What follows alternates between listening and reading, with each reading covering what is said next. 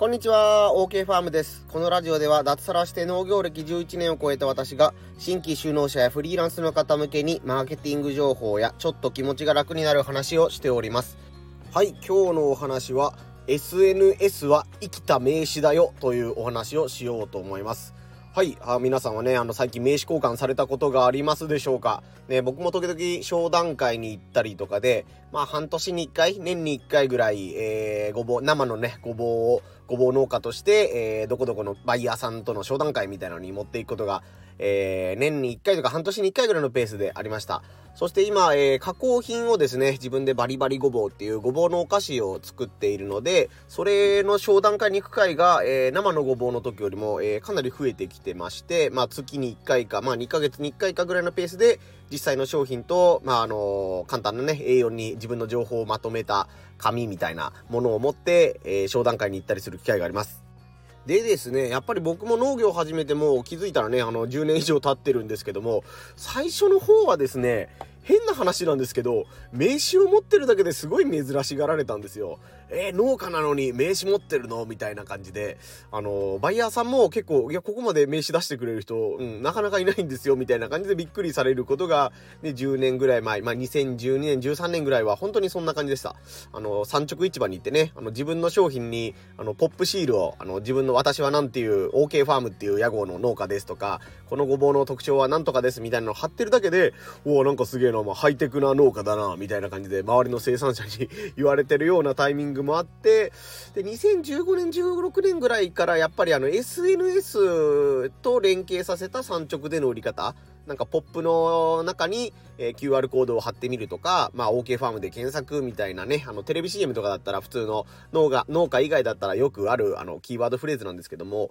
それをやってるだけで、やっぱりあの、珍しがられるというか、わあ、すごいね、SNS までやってるんだね、みたいな感じで言われたのが、だいたい2015年、16年ぐらいだったかなと思います。それからやっぱりもう皆さんね、今こうやってね、スタンド FM とかもそうですし、インスタグラム、ツイッターがまあとりあえず一番大きい2つかな。まああと、ちょっと年齢層上の方向けをターゲットにしてるんだったら、Facebook とかで、えー、お客さんと直接つながって、自分の情報を発信したり受け取ってもらったりっていう関係はもう、もう当たり前になりつつというか、もう最近は、え、SNS やってないのとか、Twitter、インスタアカウントないのっていう感じで、持ってなかったらがっかりされるっていうか、あ連絡取れなくてちょっとめんどくさいなとか、簡単にタグ付けしたいんだけど、みたいな感じの、えー、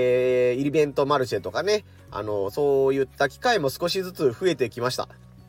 で、まあ、ここで冒頭に戻るなんですけども、もうやっぱり紙の名刺も別にいけないことはないんだけど、やっぱりあの、紙の名刺だけだと、相手が本当にどんなことをしてるかってわかんないじゃないですか。簡単に言うと嘘が書き放題なんですよね。まあもちろん SNS の自分の、なんていうんですかね、プロフィール欄も嘘書こうと思ったらいくらでも書けるんですけども、その人の投稿をね、まあ、2、3個まあよく言えば、まあ深く言えば5から10個ぐらいその人の投稿を遡れば、この人が本当にそその、そういったプロフィール通りの活動をしてるかどうかっていうのはもうすぐにわかるんですよね。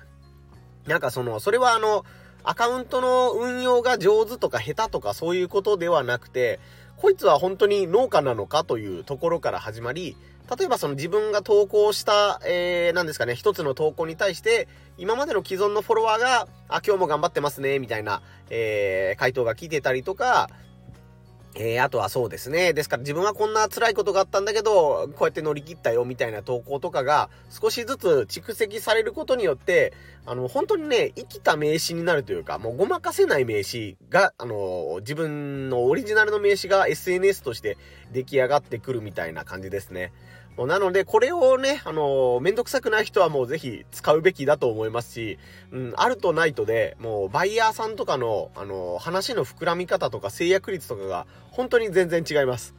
まあ、逆に言うとね、油断できないというか、あのー、見た目ばっかりとか、あの、その名刺とか、その自己紹介チラシみたいな、ポップみたいなものにいいこと書いてても、あ、なんだお前、でも SNS 見たらね、あの、なんか同、同僚じゃないな、仲間内の農家の悪口しか言ってないじゃんとか、なんか政府の悪口しか言ってないじゃんみたいな アカウントをもししていたら、それはやっぱりね、あの、自分の日記帳じゃないんだから、お客さんとの関係性を持ったり、広報用のアカウント運用を最低限しないといけないかなと思うので、もう完全に日記帳と化している人は少し見せ方とかを変える必要はあるかもしれませんけど、やっぱり、あの、良くも悪くも、えー、自分の過去をね、悪く言えば黒歴史みたいなものを漁られてしまう可能性もあるし、えー、なんていうんですかね、一貫性のあるというか、ちゃんと芯が通ってることとか、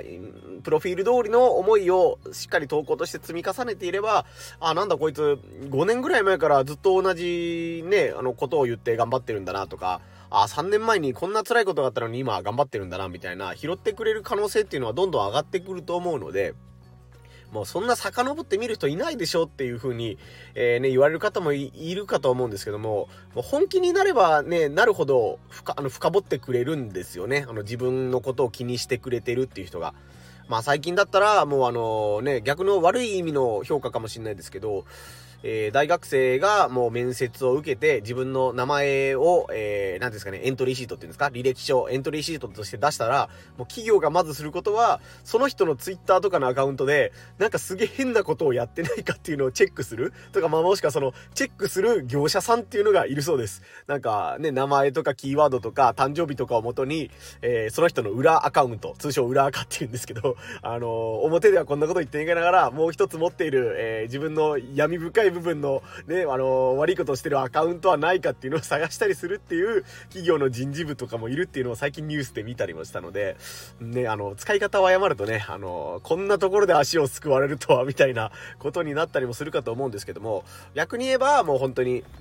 その自分のファン作りにはもってこいというか、うん、なんで使わないのっていう感じに、ね、なったりすると思うので、えー、ぜひね、あの SNS は本当に生きた名詞です。まあこれもね、あのー、この間の話にちょっと繋がるんですけども、アパラボっていうね、私のあのー、友人で、もう11万人登録者がいる YouTuber なんですけども、そいつとこうね、あのー、お昼ご飯食べながら雑談してる中で、もうやっぱりもう連絡を取るときに別に LINE でもいいんだけど、Twitter の方が俺は楽なんだよねっていう風にそのアパラボは言ってて、で、僕も同意見なんんですけども、もう Twitter だったらもう、あの、どういうんですか ?DM が一通来るだけで、その人の過去を遡れるか、さ、過去を遡れるから、もう変な人かどうかのチェックができるんだと。でも明らかにこいつ変なやつだなとか、もう投稿が1個しかないな、あとはもう見るだけで何もやってないなっていうやつだったらもう、もう思い切って無視ができるし、あ、でもこれ、この人昔から自分のことを追っかけてくれる、くれてるんだなとか、で、自分と仲のいい人のことを応援してくれてるんだなとか、そういうことが分かったら、あのー、ちょっといつもより親身になって、ね、返事をしたりとか、対応しようかなっていうふうに思ったりっていう、その SNS の、えー、今までの蓄積が、やっぱり、えー、アパラボの中では、えフィルターの一つというか、あの、基準の一つになっているということだったので、まあ、やる気のある人とか、まあ、時間がない、忙しいみたいな人ほど、もう効率を優先するという、えー、作業の中で、えー、SNS、Twitter とかインスタのアカウントを見て、その人を判断するっていう時代がもう本当にね、あの、かなり来ているという感じが、えー、ね、アパラボと飯を食べながら、えー、感じたので、この情報をシェアさせてもらいました。